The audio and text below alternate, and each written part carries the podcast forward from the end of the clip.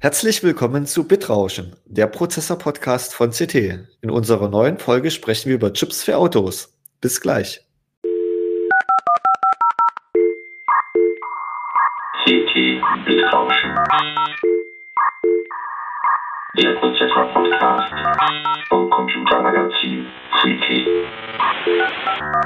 Hallo, mein Name ist Christian Hirsch. In dieser Ausgabe des Podcasts Bitrauschen spreche ich mit meinem CT-Kollegen Christoph Windeck äh, über Halbleiters für Autos, also sogenannte Automotive Chips. Hallo Christoph. Hallo Christian. Ähm, als erstes mal, äh, was für Chips stecken denn eigentlich in modernen Autos? In der Redaktion witzeln wir ja inzwischen, dass äh, modernen Autos, dass moderne Autos heutzutage eher Computer sind mit angeschlossenem Verbrennungs- oder Elektromotor. Ja, das kann man so sehen. Es sind jedenfalls eine Menge Chips.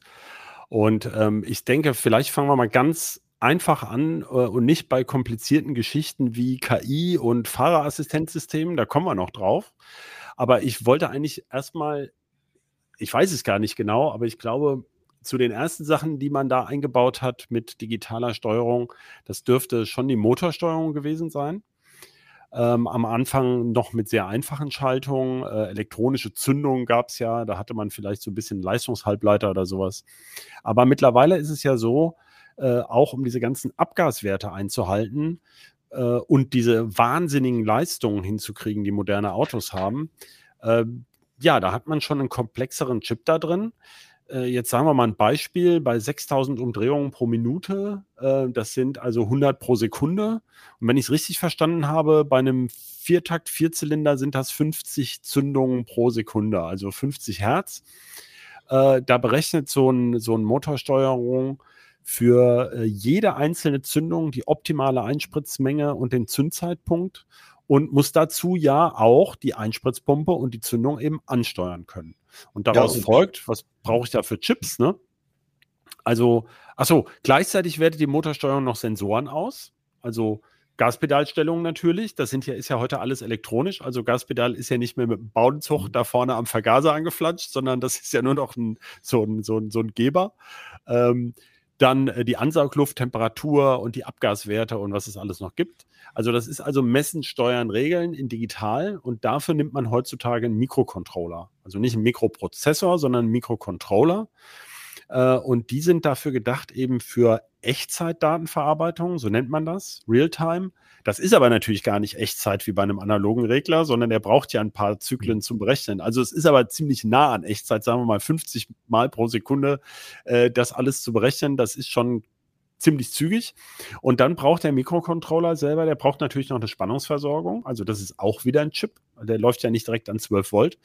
Und er muss ähm, er muss ja auch diese ganzen Sachen, die wir vorhin gesagt haben, die muss er ansteuern können. Also zum Beispiel die Zündspule und Magnetventil oder so. Da braucht er wiederum Leistungshalbleiter. Das sind eigentlich ziemlich einfache Dinger, aber eben auch Halbleiter. Ähm, das wäre jetzt ein einfaches Beispiel. Und das kann man so mit ABS und ESP und sowas könnte man da weitermachen. Ob das so einfach ist, äh, kann man sich drüber streiten. Also ich weiß, bei meinem Auto ist das zum Beispiel so, dass auch zum Beispiel die, die Ventil-Hubzeiten, also wie, wie weit das Ventil aufgeht und wie lange, dass das auch zum Beispiel äh, verstellt werden kann. Ähm, dann hast du auch schon gesagt, die ganzen Sensoren, ne, in Lambda-Sonde, das Paradebeispiel. Aber es gibt ja auch zum Beispiel viele andere noch. Ich glaube, da auch die, die äh, gibt es noch Temperaturüberwachung, ne? Das ist zum Beispiel ein Rotlaufmodus, wenn jetzt irgendwas nicht stimmt und so weiter. Das klar, muss ja auch alles klar. detektiert werden. Ne? Also das ist, ist schon eine Riesensache. So, du hast ja schon gesagt, ähm, die Controller müssen natürlich auch teilweise untereinander reden. Ne? Genau, das ist dann der nächste Punkt. Also sagen wir mal so, ähm, äh, ich wollte, ABS könnte man vielleicht noch ganz kurz erwähnen, dass das im Grunde ähnlich ist. Da hat man auch einen Mikrocontroller, der eben die Radumdrehung sich anguckt, also Anti-Blockiersystem. Das, mhm. wir kommen später nochmal drauf, deswegen ist mir das wichtig, dass den Zuhörerinnen und Zuhörern klar ist, dass es das gibt. Und ähm, das guckt halt an der die Radumdrehung an, also blockiert das Rad, das soll ja Anti-Blockiersystem. Und falls ja, dann muss es den Bremsdruck irgendwie verringern. Und da habe ich also wieder ein Ventil. Da habe ich also wieder ein, das ist ja hydraulisch, also ich sag's mal dazu, falls Leute nicht wissen, dass das also Öldruck ist und äh, die Bremszange da auf und zu geht. Und äh, dann habe ich also ein Magnetventil, also Leistungselektronik steuert das an und der Mikrocontroller misst das. Und zum Beispiel das ESP, dieses Andi-Schleuder-Programm, das kann man im Prinzip schon fast mit denselben Sachen machen. Da kommen noch ein paar andere Sensordaten dazu, aber äh, manche Sachen werden auch mehrfach verwendet. Und wie du schon gesagt hast, jetzt sollen solche Chips miteinander kommunizieren, weil ich zum Beispiel ähm, die Daten fürs, für den Verbrauch ja auch in meiner Anzeige nachher vorne in meinem Infotainment-System sehen will. Also müssen die Daten irgendwo von A nach B. Ja, und da gibt es halt mittlerweile standardisierte Bussysteme. Also es gab früher eben eher proprietäre Technik, ist aber erstmal egal. Jedenfalls müssen die Controller natürlich auch einen Bereich haben, um eben zu kommunizieren. Nicht Ethernet. Äh, Im Auto gibt es dieses ähm, diesen CAN-Bus, Controller Area Network. Und dafür braucht man so Transceiver. Das sind also nochmal Chips dazu. Also ähm, ja, das kann man jetzt, ich, ich will jetzt nicht äh, sozusagen Äpfel mit Birnen erklären, aber Controller und Transceiver sind zwei verschiedene Sachen, das kennt man von Ethernet. Also es sind auf jeden Fall äh, noch mehr Chips vorhanden. Die, die Leistungs, ähm, na, die, die Spannungsversorgung hatte ich ja schon erwähnt. Ja, ähm, das waren jetzt, sage ich mal, so die, die Sachen, die ja eher unter der Haube passieren, wo der, wo der, sag ich mal, Autofahrer oder Autofahrerin wenig mit zu tun haben jetzt im Alltag. Äh, und du hast aber schon ein bisschen einklingen lassen. Äh, natürlich kann man sich bei modernen Autos äh, ganz viel anzeigen lassen. Ne? Durchschnittsverbrauch ist da, glaube ich, mit eins der gängigsten Dinge, aber auch zum Beispiel Momentanverbrauch. Ähm, aber eben, es kommen eben auch immer mehr Informationen aufs Armaturenbrett und das muss natürlich dann auch irgendwie äh, angesteuert werden.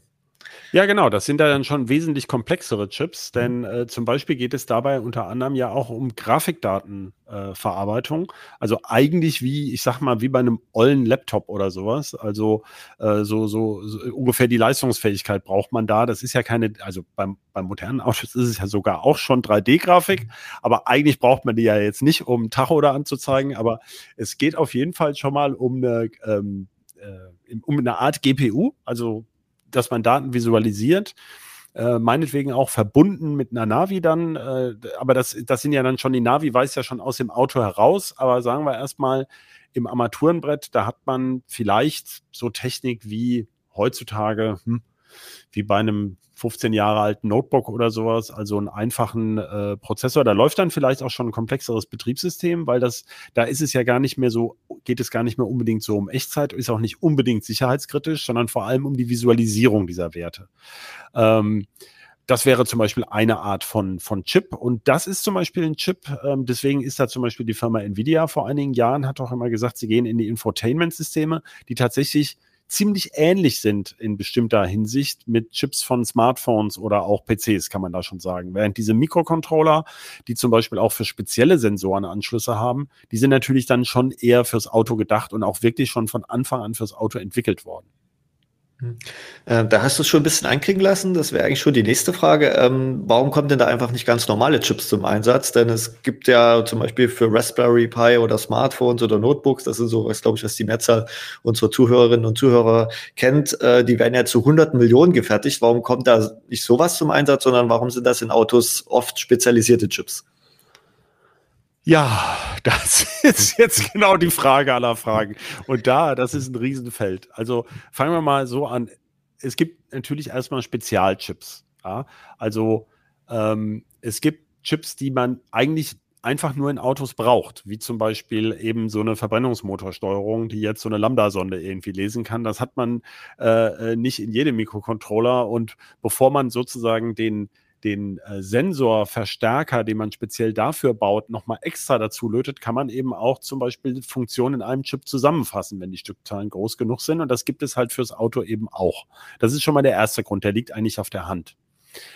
Dann gibt es aber für die Autochips ganz bestimmte Anforderungen, die die erfüllen müssen, die andere Chips eben nicht erfüllen müssen. Ich sage mal das einfachste Beispiel alle jammern ja darüber und kaufen sich dann doch alle zwei Jahre ein neues Smartphone, dass man eben alle zwei Jahre sein neues Smartphone kauft und riesige Elektroschrottberge macht.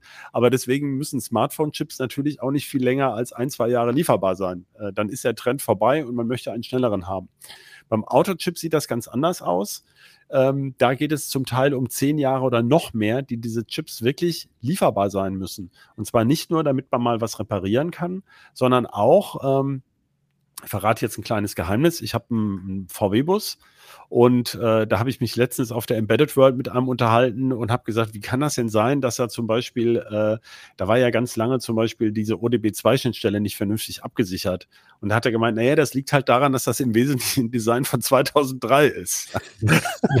und das heißt, es gibt natürlich auch Baureihen, die mit wenigen Veränderungen, also berühmt ist ja Mercedes G-Modell, irgendwie 30 Jahre auf dem Markt sind und das, die werden wirklich unendlich lange gefertigt oder sagen wir im LKW-Bereich oder so.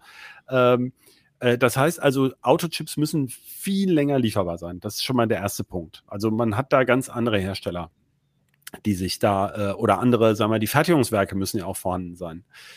Und dann müssen die Autochips natürlich, das fällt vielleicht Leuten eher ein, aber wie viele Faktoren das sind, die müssen widerstandsfähiger sein. Also, die müssen Hitze aushalten. In dem Auto wird es echt warm. Äh, manche Chips sind nah vorne im Motorraum eingebaut, wo von unten geheizt wird und oben steht noch die Sonne drauf.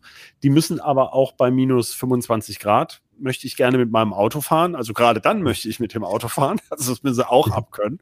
Bei so einem PC steht auf 0 bis 35 Grad oder so. Ähm, Feuchtigkeit und Ölnebel ist, sind zum Beispiel solche Geschichten, also die Gehäusematerialien, ähm, die sind zum Teil etwas anders oder die ganzen Schaltungen werden äh, nochmal mit so Spezialschutzlacken überzogen, da müssen die sich dann mit vertragen mit diesen Materialien. Und dann gibt es natürlich Vibrationen. Also das Ding vibriert die ganze Zeit und Stöße habe ich auch noch. Also das müssen sie alles vertragen. Und jetzt kommt was, was vielleicht äh, nicht jeder so, ähm, nicht jedem so klar ist es gibt halt auch Zertifikationen, äh, äh äh, Zertifizierung, Zertifikation, also Zertifikate und Zertifizierung. Das heißt, die Autochips müssen in sicherheitskritischen Systemen ganz bestimmte Kriterien erfüllen und Prüfungen durchlaufen. Da darf ich nicht einfach einen anderen kompatiblen Chip reinlöten, sondern es muss wirklich exakt der sein. Auch der Herstellungsprozess ist zum Teil ähm, zertifiziert. Äh, ich habe ja das ABS erwähnt oder auch das ESP, da gibt es ja einen ganz wichtigen Aspekt. Normalerweise denke ich, wenn ich auf die Bremse trete, dann packt die Bremse jetzt zu. Und beim Anti-Blockiersystem geht es ja gerade darum, dass die Bremse auch wieder geöffnet wird, ähm, damit es nicht blockiert. Aber das wäre ja fatal, wenn das ABS dummerweise im geöffneten Zustand stehen bleibt. Ja, das wäre ja saublöd. Das heißt, äh, ein so ein ABS-System ist natürlich zertifiziert.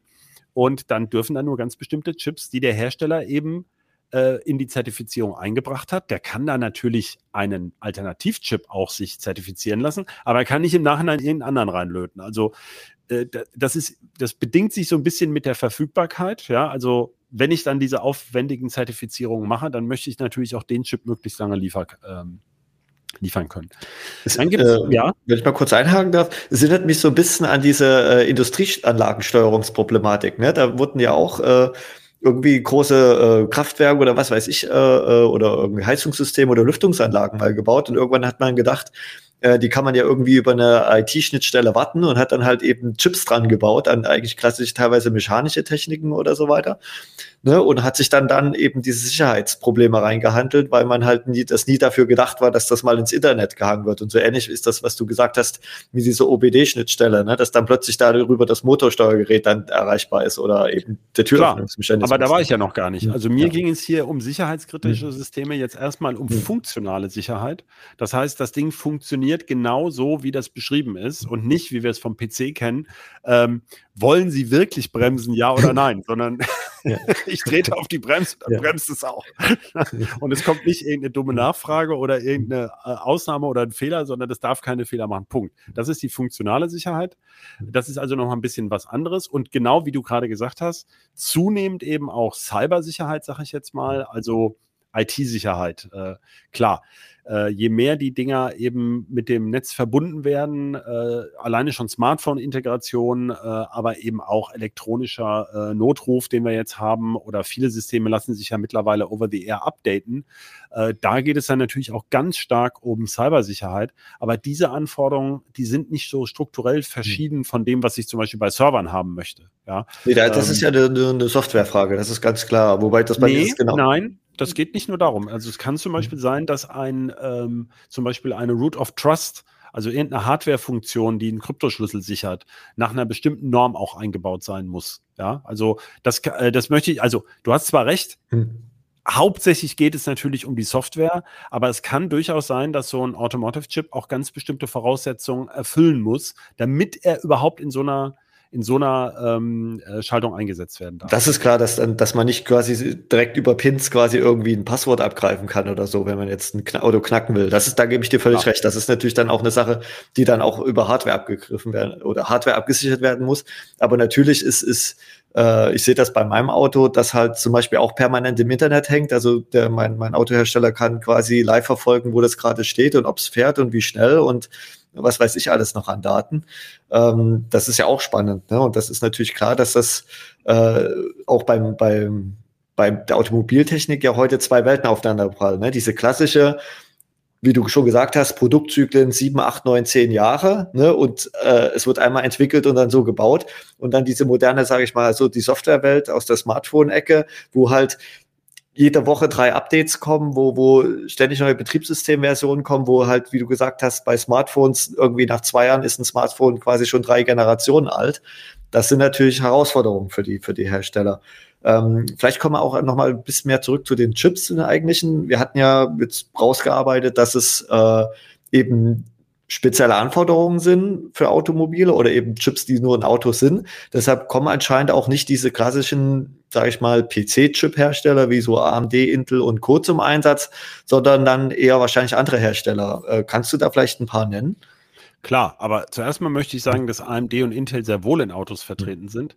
Intel schon seit Jahrzehnten, glaube ich, ähm, die so die ersten ABS äh, hatten eben einen Intel-Prozessor und ähm, äh, die waren ja damals eben, ich meine, das ist schon lange her. Damals brauchte das ABS sozusagen vergleichsweise viel Rechenleistung, wo man sich, das kann heute eben wirklich ein Mikrocontroller. Also so gibt es auch diesen Fortschritt, den wir aus der IT-Welt kennen, natürlich genauso beim Auto auf einem etwas anderen Zeitstrahl. Ähm, das heißt, äh, die, für, der, der, Automobilmarkt ist für die großen Chiphersteller, die wir so kennen, durchaus interessant. Also zu Intel gehört ja zum Beispiel auch dieser ähm, israelische Hersteller Mobileye, der äh, für autonome Fahrfunktionen relativ viel macht. Also die haben zum Teil solche Hersteller auch gekauft und zu AMD gehört Xilinx mittlerweile. Xilinx ist mit den FPGAs auch ganz gut vertreten in, ähm, in, in Autos, aber eben eher in diesem Funktionsbereich, den du genannt hast, also äh, so ja, ich sag mal, die IT-Funktion. Hm. Und so für diese Mikrocontroller und Leistungshalbleiter, die man so im Auto braucht, ähm, und diese ganzen Steuerungschips und so, da gibt's ganz typische Hersteller und eben die sind eben zum Beispiel, ein ganz großer ist ein Deutscher, eben Infineon, ähm, äh, NXP, äh, das mal aus dem Umfeld von Philips sozusagen, wenn man so will, äh, in, entstanden ist und immer noch in Niederlanden ansässig ist. Äh, Renaissance in Japan äh, Texas Instruments aus den USA und weitere europäische Firma eben ST Microelectronics äh, kann man eigentlich wirklich als rein rassige europäische Firma sehen. Also das war ja äh, SGS Thomson und ähm, äh, genau, also SGS war der italienische Teil, Thomson der französische Teil und die sitzen mittlerweile natürlich in der Schweiz geschickterweise, aber äh, verteilt sind sie überall und sie haben auch Werke im weiß Gott wo auf über die ganze Welt verteilt. Also das sind so große, Infineon, NXP, Renesas, TI und STM. Man sieht also äh, anhand der Firmen, was du gesagt hast, dass das halt äh, doch Europa da relativ stark vertreten ist, aber auch USA äh, oder Japan, dass das halt eben auch die Schwerpunkte sind, wo auch die Automobilindustrie zumindest äh, bisher sehr stark vertreten war, was ja Kurze logisch Wege. ist. Ne? Zulieferer, ne? man kennt's, also jetzt bei klassischen Zulieferern ist ja meistens so, man hat das Automobilwerk, aber daneben stehen gleich noch zwei, drei Zulieferfabriken, ne? die dann äh, sag ich mal, klassische Bauteile liefern. Bei Chips ist es wahrscheinlich ein bisschen, äh, muss es nicht so dicht dran sein. Ne? Ähm, ähm, da dürfte es ja eigentlich ähm, im Unterschied ne, zu, bei PCs und Smartphones kommen ja die Chips eher aus Asien, dürfte es ja eigentlich relativ wenige Probleme geben jetzt mit, mit Chipmangel oder so bei Automobilen, aber man hört ja gerade eher das Gegenteil, ja. dass die da auch zu kämpfen haben, obwohl ja eigentlich im Unterschied zu, zu jetzt sage ich mal, äh, sehr Performance-Chips, nenne ich mal, so was in PCs und Servern und so weiter zum Einsatz kommt, äh, ähm, wo halt eine sehr hohe Rechenleistung ist, da ist ja wirklich, da gibt's ja in Europa so gut wie gar keine. Also gut, in Irland gibt's von Intel die Fabrik, aber ne, warum gibt's denn da jetzt diese Schwierigkeiten, wenn das doch alles in der EU relativ nah angesiedelt ist? Ja, weil es halt nicht so ist, sondern weil nur die Firmenzentralen in der EU ah. sitzen. Und einige Werke, also das ist so, also die haben alle Fertigung in der EU, Also die europäischen Hersteller, die ich genannt habe, aber TI zum Beispiel auch bei München hat ein kleines Werk und Renaissance äh, macht, glaube ich, in Dresden irgendwas mit ähm, XFAB, glaube ich, zusammen, ähm, weil die IDT gekauft haben. Aber ja, aber der springende Punkt ist der, Halbleiter sind das globale Produkt schlechthin. Hm. Also zum einen kommen die Zutaten, also die Zulieferteile für Halbleiter aus der ganzen Welt. Ähm, das heißt, niemand kann sich davon abkoppeln, dass eben irgendwelche Rohstoffe äh, von, ähm, was weiß ich, ja gut, das Silizium ist jetzt ein bisschen doof, weil das, da gibt es tatsächlich auch Hersteller hier, aber vieles kommt auch aus Japan, aber zum Beispiel Spezialchemikalien oder irgendwelche für diese Fotomasken und so, die kommen von japanischen Zulieferern zum Beispiel. Ähm, das andere ist aber eben auch die Verarbeitung der Chips, also diese hochautomatisierten Werke, wo der eigentliche Wafer verarbeitet wird, also die Siliziumscheibe, die stehen oft hier, beziehungsweise zum Beispiel Infineon hat auch die Firma Cypress in den USA gekauft und hat da auch Herstellungswerke. Aber die Backend-Fabs, wo zum Beispiel die Chips getestet werden und in Gehäuse gebaut werden, die sind dann oft in Malaysia oder Singapur oder genau da, wo die anderen das auch alle machen weil das eben vom Preis her sonst nicht zu realisieren ist. Da sind einfach die Kosten günstiger. Und zum Teil sind aber auch Chipwerke in Asien. Denn es gibt ja auch, jeder möchte ja auch asiatische Hersteller beliefern, da sind die großen Wachstumsmärkte. Also baut man, wenn man ein neues Werk baut, ähm, verteilt man die über die Welt. Das geht ja auch um Risikostrategien. Äh, jeder Hersteller versucht natürlich, sich auf mehrere Kontinente zu verteilen. Ich meine, wir sehen es ja gerade, kriegerische Bedrohung hat man lange gedacht, kann ja gar nicht sein, passiert jetzt aber doch.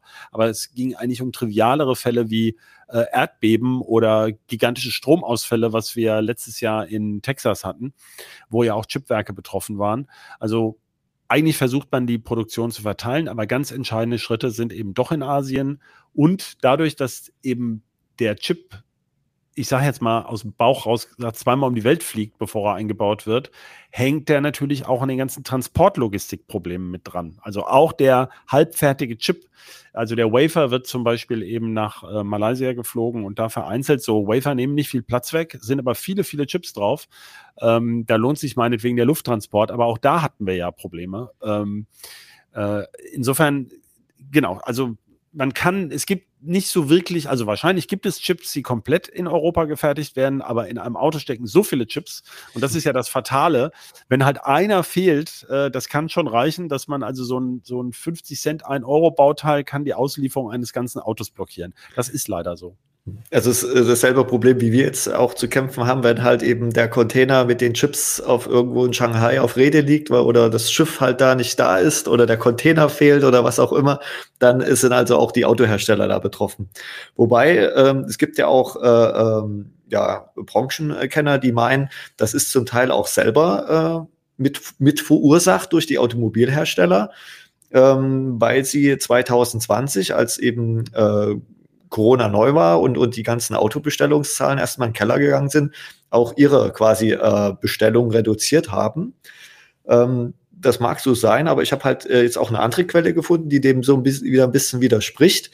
Und die meinten, dass der, dass zwar die, die Bestellung zwar reduziert worden, aber der, der Bedarf quasi 2020 genauso hoch war wie 2001, äh, wie 2019 und äh, erst 2021 das äh, um über 20 Prozent angestiegen ist und das ein, eher ein, langfristiger Trend ist, weil eben immer mehr Chips in Autos kommen und dass die Zulieferer eher ein bisschen, sage ich mal, ja, es verschlafen haben, äh, neue Kapazitäten aufzubauen, auch schon weit vor Corona, also so Richtung 2018, 2019.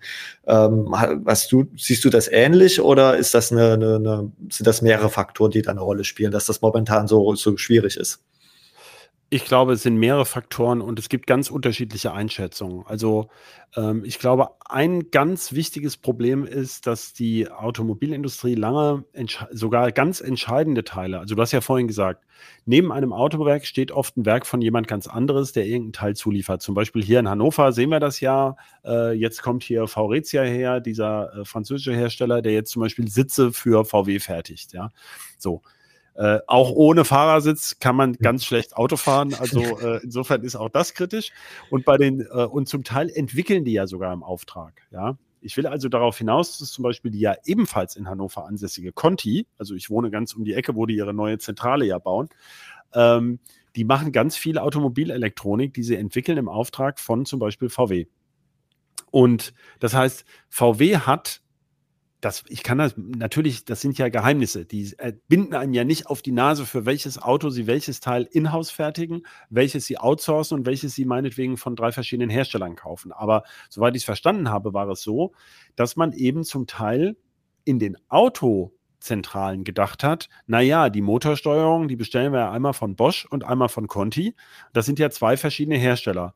Dass die beiden tatsächlich am Ende denselben Mikrocontroller reinlöten, den sie von einem dritten, nämlich dem Chip-Hersteller beziehen, das hat, ist wohl es ist jetzt ein triviales Beispiel, von dem ich nicht weiß, ob es stimmt, aber das scheint so gewesen zu sein. Erster Punkt. Da ist man also bei den Autoherstellern weiter und macht jetzt zum Teil direkte Verträge über bestimmte Kontingente mit zum Beispiel Global Foundries oder eben dann auch Intel über bestimmte Liefermengen. Das ist dann so ähnlich wie, ich sag mal, beim iPhone, wo, wo äh, ich habe mir schon immer überlegt, wie geht denn das genau?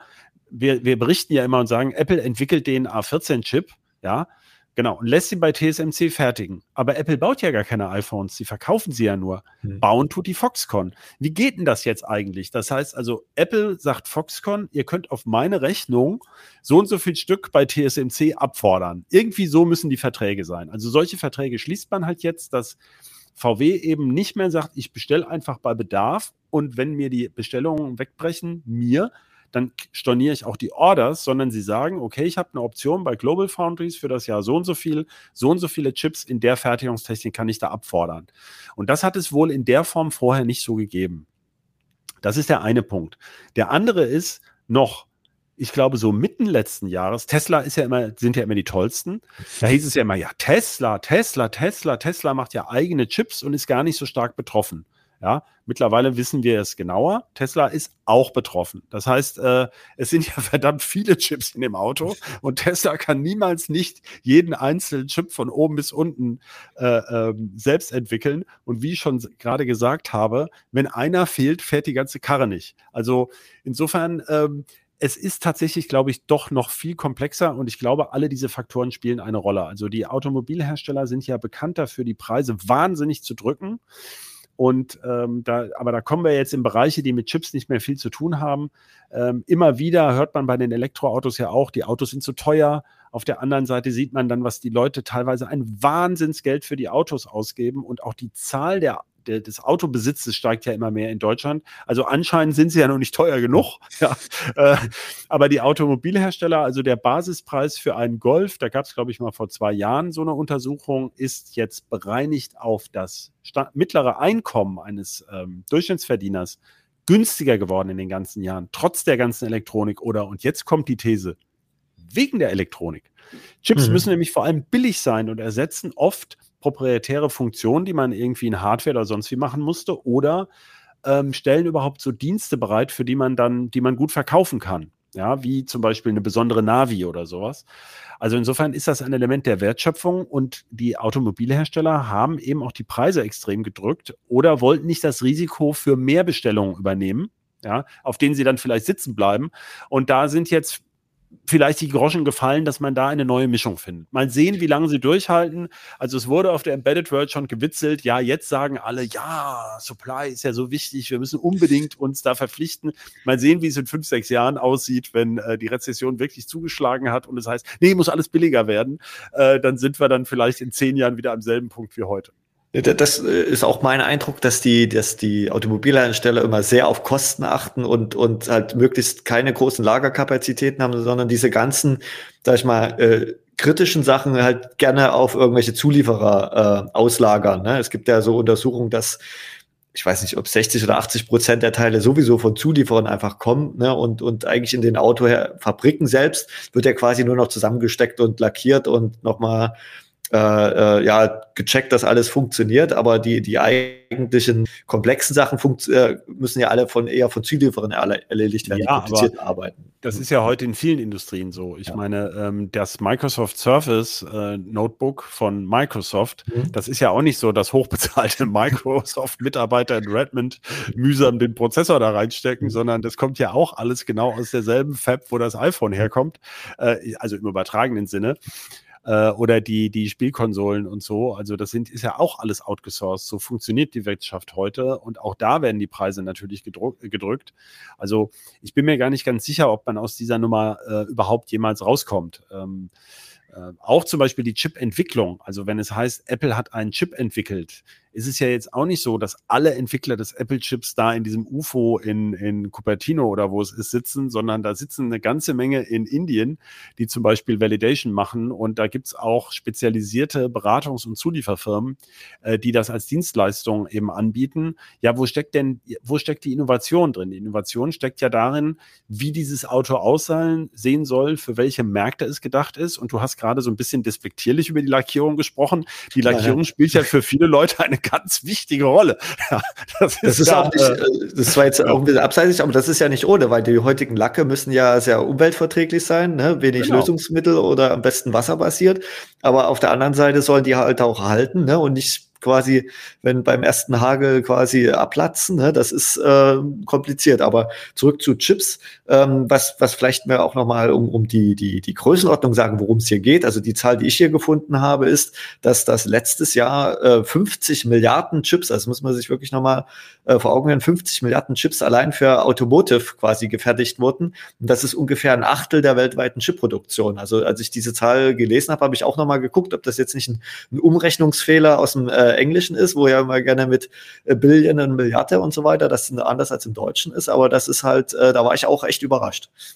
Ja, man sagt äh, ungefähr ähm, äh, etwas mehr als eine Billion Chips werden hergestellt pro Jahr insgesamt. Da ist aber auch jede LED mit drin. Ja, also Chip heißt Halbleiter. Mhm. Das ist vielen Leuten vielleicht nicht bewusst. Eine LED ist natürlich auch ein Chip und was ganz Triviales. Und wenn man jetzt überlegt, wie viele LEDs ich so in einem Auto sehe, ähm, na klar, 1000 Chips pro Auto, das kann ja locker sein. Das ist ja gar kein Ding. Also ich meine, auf so einem äh, PC-Mainboard, äh, da sind über 4000 Lötstellen und da sitzen ein paar hundert Chips drauf. Und ähm, wenn man jetzt die Zahl der Steuergeräte sieht, ähm, das unterstützt ja nur das, was ich gesagt mhm. habe. Halbleiter müssen vor allem billig sein. Deswegen macht man sie nämlich. Das ist ja der Witz an der Mikroelektronik, ähm, dass sie letztlich ziemlich preiswert ist und äh, äh, dafür eben, äh, und dann hast du noch diesen Skalierungseffekt, mhm. das, das passt schon, klar. Aber wie gesagt, es ist eben nur ein Achtel der gesamten Chipindustrie und eben nicht, äh, äh, trotzdem hat man dieses Riesenproblem bei den Autos. Die Wertschöpfung steckt eben bisher noch gar nicht so sehr in den Chips,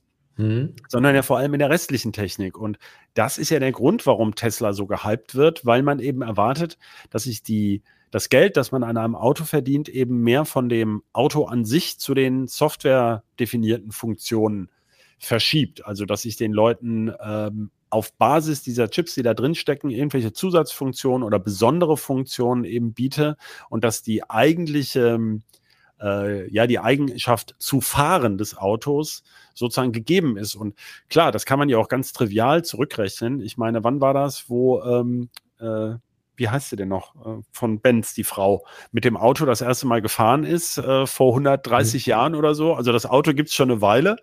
Und für die meisten Leute sind ja anders als jetzt für, ähm, ich sage jetzt mal, Sportwagenfahrer oder sowas, mhm. die sich für die Fahreigenschaften interessieren, geht es für die meisten Leute eher darum, was hat es für eine Farbe, wie viel Sprit braucht es, kriege ich, wie viele Bierkästen kriege ich rein. Ähm, äh, und da brauche ich ja gar keine komplizierte Autotechnik. Und äh, ich sehe das auch voller Erstaunen, dass die Leute auf diese Infotainment- und, und äh, Elektroniksysteme so abfahren und alles Mögliche mit dem Auto koppeln wollen, zum Beispiel. Also ganz klar geht der Trend dahin. Das werden also sicherlich mehr Chips pro Auto oder teure Chips pro Auto. Das ist ja auch das, was man sieht, wenn man so die Stellenausschreibungen von, von Automobilherstellern anguckt. Da ist es auch sehr oft irgendwie Softwareentwickler, Softwareingenieure und so weiter dabei. Die bauen halt auch riesige Entwicklerabteilungen selber auch auf. Natürlich haben sie natürlich auch Sachen, die sie outsourcen. Ähm, ich fand da jetzt nur so wieder so ein spannendes Beispiel, ähm, was ich gefunden hatte aus dem Mai, also es gar nicht lang, so lange zurück. Ähm, da hatte BMW, äh, musste den Zulieferer fürs Entertainment-System wechseln, also diesen äh, Chip, der da drin steckt. Ähm, da konnten quasi fast alle Funktionen äh, eins zu eins über, übernommen werden, aber zum Beispiel ähm, Apple CarPlay und Android Auto funktionierte halt zunächst nicht. Wahrscheinlich war da was mit der Bluetooth-Ankopplung anders oder Anbindung anders. Äh, und äh, die wurden dann per Software-Update dann irgendwann mal nachgeliefert, äh, ne, wenn, der, wenn dann die Software auf diesen anderen Chip angepasst wurde. Ne? Das zeigt halt, dass das dann auch für die Kunden, äh, bei VW gab es, glaube ich, auch so Fälle, wo den Kunden gesagt wird, sie können halt entweder jetzt das Auto haben, dann fehlen halt die und die Funktionen, oder sie müssen halt eben noch ein halbes, dreiviertel Jahr warten. Ne? Das finde ich äh, interessant. Und da ist eben die Frage, ob es vielleicht dann doch zumindest in diesem Entertainment-Bereich auch eine eher eine Option ist, eben auf, sage ich mal, standardisierte SOCs, also aus dem Smartphone- oder PC-Bereich zu setzen, äh, die halt dann einfach flexibler einsetzbar sind. Bin ich mir nicht sicher. Also man sagt jetzt schon, im Auto läuft ähm, 70 bis 80 Prozent der Software, die im Auto läuft, die sieht man gar nicht. Ja, das ist also wirklich unter der Haube und wir haben ja anfangs jetzt nur ein paar Sachen. Wir haben ja gerade mal über das Motorsteuergerät, ABS, ESP und äh, äh, Infotainment gesprochen. Aber alleine so eine Regensensorkamera, die, ne, also die Leute machen sich ja nicht so, nicht so Gedanken, was da für ein Aufwand dahinter steckt, mit einer Kamera zu erkennen, ob es regnet oder auch nur hell oder dunkel ist, damit im Tunnel das Licht angeht. Und in der Rückfahrkamera diese kleinen Dinger einzublenden, wo ich äh, sehe, wie, wie, wann ich gegen das Auto fahre und dass das alles zertifiziert ist. Sonst wird die Versicherung ja sagen, das war jetzt nicht so eine gute Idee, weil jedes Mal hinten dagegen kracht. Und ähm, ja, jeder Sitz hat eine elektronische Verstellung, die ganze Klima, die Heckklappe geht automatisch auf. Abstandswarner und natürlich dieser ganze Bereich der autonomen Funktionen, äh, der irgendwie warnt, das sind ja irrsinnige Mengen an, an, an Software, die da drin arbeiten. Und ja, wie du sagst, man kann den Chip mittlerweile zum Teil wechseln, weil eben auch immer mehr virtualisiert wird. Das mag jetzt manche Leute überraschen, aber man, man, es geht tatsächlich ein bisschen in die Richtung. Man hat also einen Chip, der zum Beispiel Mikroprozessorkerne fürs Infotainment äh, oder meinetwegen auch für die äh, Bilderkennung und Mikrocontroller-Kerne für die Echtzeitsteuerung kombiniert in einem zentraleren Gerät, um auch nicht so viele Steuergeräte zu haben. Und darauf läuft halt ein Virtualisierer, der so sicher ist, dass eben diese Mikrocontroller-Funktion tatsächlich zertifiziert werden kann, zum Beispiel für den Abstandswarner oder das ABS. Na gut, das wird man vielleicht nicht unbedingt dahin auslagern, aber ähm, ich glaube, der Trend geht dahin. Ja, du hast schon recht. Und dass dann zumindest eine Vereinheitlichung kommt und sich tatsächlich die Unterschiede weniger in den konkret verwendeten Chips als noch mehr in der Software manifestieren. Aber sagen wir mal ganz ehrlich jetzt schon, wenn du sagst, BMW kann den Chip wechseln und kann ein paar Funktionen nachreichen, ansonsten funktioniert das Auto genauso, da sieht man ja schon, es kommt tatsächlich nicht so eins zu eins auf diesen Chip an, sondern es gibt tatsächlich, natürlich überlegen die sich, äh, es ist ja interessant, gerade um den Preis zu drücken, wenn ich eben nicht von einem Chip-Zulieferer abhängig bin. Ähm, klar, da sitzen auch viele drauf an und auch diese Investition von Intel in Magdeburg mit dieser riesigen Chipfabrik, da geht es eben auch darum zu sagen, auch wir wollen nach äh, Mittel in das Zentrum von Mitteleuropa, speziell Deutschland, weil da die ganzen Autohersteller äh, sitzen und denen wollen wir Chips verkaufen. Ähm, du hast es auch schon äh, jetzt eben gerade mit angesprochen, dass eben äh, für KI-Funktionen, also zumindest äh, KI-Funktionen sind ja äh, komplexe Funktionen, wie zum Beispiel Kennzeichenerkennung oder eben äh, die ersten Ansätze von autonomem Fahren. Ich bin da immer ein bisschen sehr zurückhaltend. Gibt ja Leute, die da diesen Tesla-Autopiloten da schon quasi als äh, man setzt sich rein und ne, das ist aber in der Praxis, gab es ja schon diverse Unfälle, wo das gezeigt Susan wurde. hatte doch den tollen Artikel auch, dass er meinte, so ein Tesla autonomes Fahren von seinem Model S der ersten Generation war es, glaube ich, ne? Äh, ist so ein bisschen wie wenn man mit einem Fahranfänger daneben sitzt. Muss man nicht dauernd aufpassen, dass er keinen Kack macht. Ne? Ja. ja. Ähm, und das äh, dafür, da muss man aber sagen, Tesla ist da ein Vorreiter, die entwickeln ja auch viele eigene Chips, also auch die komplexen Sachen ähm, wo jetzt natürlich die anderen äh, auch nachziehen. Ähm, das ist natürlich nicht von eben von jetzt auf gleich gemacht. Ne? Auch Apple hat ja viele Jahre gebraucht, bis sie jetzt ihren ARM-Chip so weit entwickelt haben, dass sie den auch, sage ich mal, in Notebooks und Desktops konkurrenzfähig einsetzen können. Äh, für wie realistisch hältst du das, dass da die, die, die Mehrzahl der Autohersteller da auch ein eigenes quasi Chip Design-Teams aufbauen können und, und das Know-how aufbauen. Das dauert ja auch Jahre und ich glaube auch nicht, dass es eben äh, Chip-Entwickler auf Bäumen wachsen. Ne? Das ist ja schon bei, bei äh, ja, den klassischen AMD, Intel und Nvidia, dass die sich auch gegenseitig die Leute teilweise abwerben. Ja, klar, aber was heißt Chip-Entwicklung? Was will ich denn entwickeln? Will ich ein hochkomplexes System on Chip wie jetzt von Apple mit ein paar Milliarden Transistoren und lauter unterschiedlichen Funktionen? Brauche ich ein Riesenteam vielleicht kann man eben auch ein viel einfacher, also viel, äh, wahrscheinlich ist es auch schon sinnvoll, viel einfachere Chips selbst zu entwickeln, die eben spezifische Funktionen da integrieren. Zumal, wenn ich eben vielleicht aus Gründen der Liefersicherheit sowieso gezwungen bin, mit einem Chiphersteller äh, lief, konkrete Lieferverträge zu machen. Und ähm, ja, da sind mehrere Hersteller dran, das weiß man. Zum Beispiel dieser europäische Prozessor, der äh, diese European Processor Initiative, ähm, da, das wird immer so ein bisschen wahrgenommen, es geht um Supercomputer. Geht es auch. Aber es geht auch, äh, also ein Supercomputer besteht ja üblicherweise aus ganz vielen Knoten mit ganz vielen Chips. Ähm, ja, aber in diesem Konsortium ist übrigens auch BMW. Also es geht auch darum, denn ähm, KI-Funktionen, also viele Supercomputer machen ja KI-Funktionen, dass BMW Know-how aufbaut, um eben einen kleinen Supercomputer, also einen High-Performance-Prozessor, für Autoanwendungen äh, zu entwickeln und auch das Know-how aufzubauen und auch zum Beispiel auch zu Netzwerken und zu verstehen, auf, äh, wo finde ich denn die Leute, wo finde ich das Know-how es geht ja nicht immer darum, dass man wirklich das Designteam selber hat, sondern dass man auch genauer weiß, was man zukaufen möchte. Ja, also, ähm, dass man weiß, was muss ich denn beauftragen oder was haben die für Möglichkeiten? Denn das muss man ja auch immer sehen bei diesen, also man kann natürlich immer die, die Chips der Konkurrenz ähm, äh, aufschleifen lassen. Also das gibt es ja wirklich Firmen, die das ja. machen. Die, sind ja extra dafür da. Äh, die, also in der höheren Stufe macht man ja erstmal Analysen, was kann das Ding denn eigentlich? Wie viel Rechenleistung braucht man denn für diese Funktion? Das ist ja wichtig zu wissen. Ähm, wenn man also nicht nur als großer Hersteller, sondern auch als Zulieferer kann man sich ja völlig naiv hinstellen und weiß ja vielleicht gar nicht, ist man selber überhaupt auf dem richtigen Dampfer mit seiner Einschätzung. Äh, man braucht ja auch schon mal bei der bei der grundsätzlichen Definition dieser Funktion Spezialisten und, und um dann äh, sicherstellen zu können, dass man überhaupt auf das richtige Chip-Pferd setzt. Da gibt es ja auch bei der KI, ne, wir, wir lernen ja gerade, dass neue Dateiform, äh, Entschuldigung, Datenformate definiert werden, mit denen man effizienter rechnen kann. Ja, also ich glaube, wir beide können nicht einschätzen, für welche Applikationen dieses Datenformat taugt, ob das zum Beispiel für einen sicherheitskritischen Algorithmus überhaupt anwendbar ist und wenn, in welcher Zeit äh, Teilfunktion. Also ja, ich sage, ja, man, die bauen das ganz sicher, bauen die äh, Know-how auf, aber ob das dann am Ende dazu führt, dass sie einen eigenen Chip bauen oder dass sie eben besser wissen, welchen Chip sie sich zuliefern lassen wollen, ähm, das denke ich auch. Und ich glaube aber auch, um das Ganze noch mal ein bisschen abzurunden, wir sind ja in einer Übergangsphase. Es ist ja so, die Autos kriegen immer mehr Assistenzfunktionen, das nennt man ja ähm, ADAS, Advanced Driver Assistance Systems. Äh, und ähm, vor allem Elon Musk, das alte Großmaul, sag ich jetzt mal so frisch von der Leber weg, hat ja schon lange erzählt, wann das alles toll autonom fährt.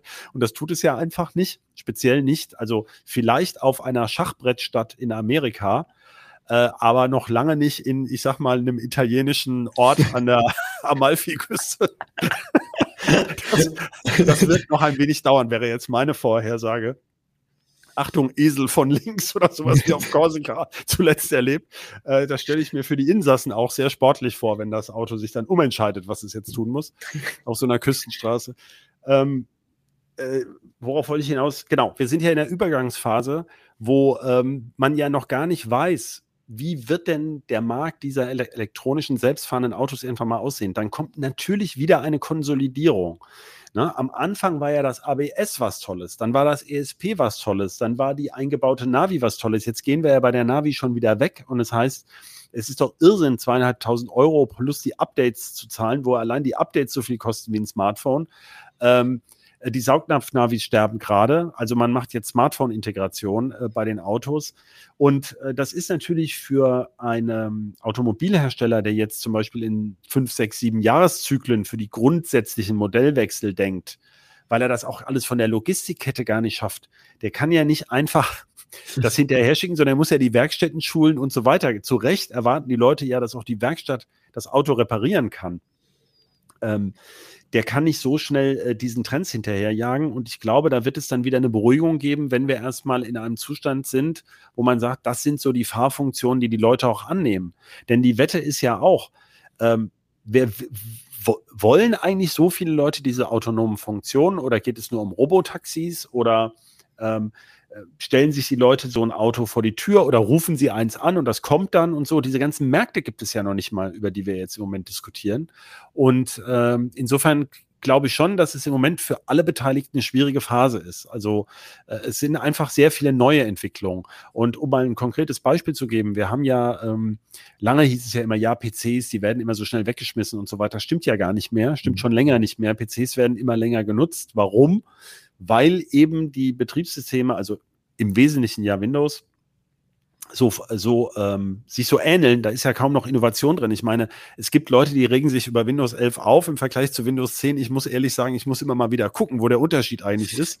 Äh, äh, ich finde das nicht so unterschiedlich und deswegen gibt es auch wenig Kaufanreize. Und sobald das so ist, ähm, ist auch der Markt natürlich nicht mehr so dynamisch. Ähm, und das wird bei den, bei den Automobilfunktionen sind wir eben jetzt in einer Phase, wo, wo ständig so ein, so ein Kanickel aus dem Hut gezogen wird, äh, wo es heißt, oh, der kann jetzt was ganz Tolles. Und dann sagen die Leute, um Gottes Willen, wie schalte ich das bloß ab im derzeitigen Zustand?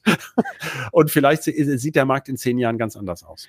Das ist ja aber auch bei PCs ja auch inzwischen so, so, so ein Good Enough äh, Niveau erreicht. Ne? Also wenn man jetzt nicht die neuesten 3D-Spiele oder irgendwie wissenschaftliche Berechnungen oder so weiter macht, dann, dann ist es ja egal, ob ich jetzt einen Rechner habe von vor drei Jahren oder von vor fünf Jahren oder von vor acht Jahren. Ne?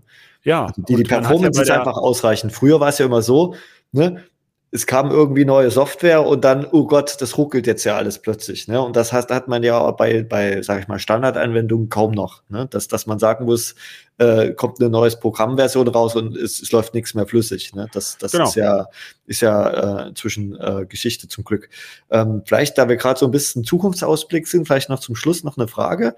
Ähm, welchen Einfluss äh, siehst du äh, durch den Wechsel? Weil es geht ja immer mehr in Richtung Elektromobilität und der Verbrenner hat ja, ist ja quasi, auch wenn das einige Leute nicht wahrhaben wollen, äh, gibt es ja inzwischen feste Ausstiegsdaten. Ähm, äh, wie wird sich das auf die, die, natürlich wird es das auf die Chips im Autos auswirken, weil es fällt ja zum Beispiel das Motorsteuergerät weg. Naja gut, es sieht jetzt anders aus. So ein Elektromotor muss ich ja auch steuern und das ist auch nicht ganz trivial, aber ich muss natürlich keine Abgaswerte zum Glück messen. Also ich muss was anderes messen. Wie heiß ist das Ding? Ähm, äh, wie, wie sieht das Drehmoment aus? Ich habe ja immer mehr Autos mit mehreren Motoren. Das ist ja auch ein Spaß. Ähm, also es ist sowieso ein Wunder, dass das ja letztlich in Software geht, dass ich, äh, manche Autos haben ja drei Motoren, zwei hinten, einen vorne und äh, stell dir mal vor, da würde einer plötzlich viel schneller drehen, also dann rast du da im Kreis rum. Also das ist ja auch schon äh, cool, dass das überhaupt geht, dass man diese das, Motoren. Äh, wenn ich kurz einhaken darf, das ist aber ein bewusstes Feature, wo zumindest im, äh, im Rennsportbereich darauf hingearbeitet wird, sogenannte Torque Vectoring, dass man ja, quasi äh, mit Antriebssystem lenkt und äh, im, im, im zugespitzt könnte man sogar so äh, extrem machen, dass man äh, quasi das klassische, die klassische Lenkung dadurch ersetzen könnte. Ja, ja, natürlich. Aber eben, also das sind schon komplexe Steuerungsaufgaben, die da nach wie vor sind. Das ist ja nicht so wie früher bei der Straßenbahn, wo du einen Klacken Vorwiderstand anmachst, sondern da sind komplexe Umrichter drin, die unfassbare Leistungen in diese kleinen 22 Kilomotörchen reinballern. Ähm, die sind also sehr genau gesteuert, die Motoren. Also da, da gibt es eine gewisse Elektronik, aber du hast schon recht. Ähm, das fällt, das Motorsteuergerät an sich fällt weg. Äh, ich habe natürlich ein Lademanagement für den ganzen Akku, das ist ja und Temperierung und so, ist auch komplexe Regelungstechnik und auf der Ebene der Assistenz- und Navisysteme, ähm, da werden die Elektroautos schlichtweg da weitermachen, wo die Verbrenner heute eben sind. Also das ist, äh, und da wird allgemein wird diese Zahl der Funktionen wird in Autos zunehmen. Was Elektroautos natürlich haben, was Verbrenner nicht haben, sind enorm starke Leistungshalbleiter. Also diese Lasten, also man muss auch in einem normalen Auto eine Menge elektrische Lasten schalten, wenn man nur denkt, wie viele Motörchen es gibt in den Dingern, also vom Spiegelverstellung bis Heckklappe und äh, äh Schiebedach, Fensterheber und so weiter. Äh, das sind auch schon, das sind ja auch schon stärkere Motörchen, aber natürlich nichts im Vergleich zu einem äh, 400 kW Tesla Motor. Äh, also das sind ganz andere Chips, die man da braucht. Da ist auch schon, wird eifrig auch von zum Teil wirklich, es gibt ja tatsächlich so eine Art mittelständische Halbleiterhersteller, also Leistungselektronik wird zum Beispiel in relativ kleinen Fabs äh, gefertigt, die da auch interessante Innovationen machen, weil man muss die ja auch kühlen, die werden dann mit in den Kühlkreislauf integriert. Also da gibt es ganz andere Chip-Typen auch, die da zum Einsatz kommen und die neu kommen. Da verändert sich was, aber das ist stark unter der Haube. Ähm, naja, und dann gibt es aber natürlich auch Funktionen in Elektroautos, die man in den äh, Verbrennern zwar hat, also wie zum Beispiel Tankstellenpreise und so, aber die da nicht so eine Bedeutung haben, wie eben zum Beispiel diese Routing-Geschichten. Also da fährst du an die nächste Zapfsäule, Die wird dann auch gleich für dich reserviert. Der Akku wird entsprechend gewärmt oder gekühlt, dass er die maximale Leistung aufnehmen kann. Und ähm, ähm, ja, und dann den ganzen Bezahlvorgang zum Beispiel, ja, den, den man da macht. Wobei ich aber schon an einem Punkt bin, wo ich sagen würde, zum Teil diskutieren wir jetzt Probleme, die könnten die Hersteller, also die hätten sie ja bereits schon mhm. lösen können. Siehe Tesla, da ist ja vieles von dem schon gelöst. Äh, da braucht man jetzt nicht unbedingt neue Chips für, sondern da braucht man mehr Gehirn oder mal eine, eine, eine konzertierte Anstrengung, äh, statt gegeneinander zu arbeiten, da diese Ladeinfrastruktur so auf die Kette zu kriegen, dass die Leute das auch nutzen möchten. Ja, und dann hängt es davon ab, wie die Leute die Funktionen akzeptieren. Ne? Also ob die sich auf diese automatische Führung soweit einlassen oder ob es ganz viele Revoluzer gibt, die dann sagen, nee, ich fahre doch lieber eins vorher an die Tankstelle und das ganze System sprengt. Keine Ahnung. Also da, ich wollte damit eigentlich so andeuten, es gibt noch den menschlichen Faktor, äh, welche Funktionen werden eigentlich akzeptiert. Okay, dann bedanke ich mich äh, bei dir, Christoph. War ein sehr interessanter Einblick in die aktuelle der Chips, äh, der aktu aktuellen Welt der Chips bei Autos. Äh, bedanke mich auch bei unserem Producer Michael und vor allem aber vielen Dank an unsere Zuhörerinnen und Zuhörer. Wir freuen uns natürlich über Feedback, äh, am besten per Mail an bit-rauschen.ct.de. Und ansonsten, äh, wenn Sie im Heiße-Universum sind, können Sie gerne auch andere Podcasts von uns anhören. Äh, zum Beispiel Thema Auto von Heiße Auto, äh, die Hupe oder eben auch CT Uplink, die Heiße Show und noch ein paar andere mehr. Dankeschön. Ciao. Thank you.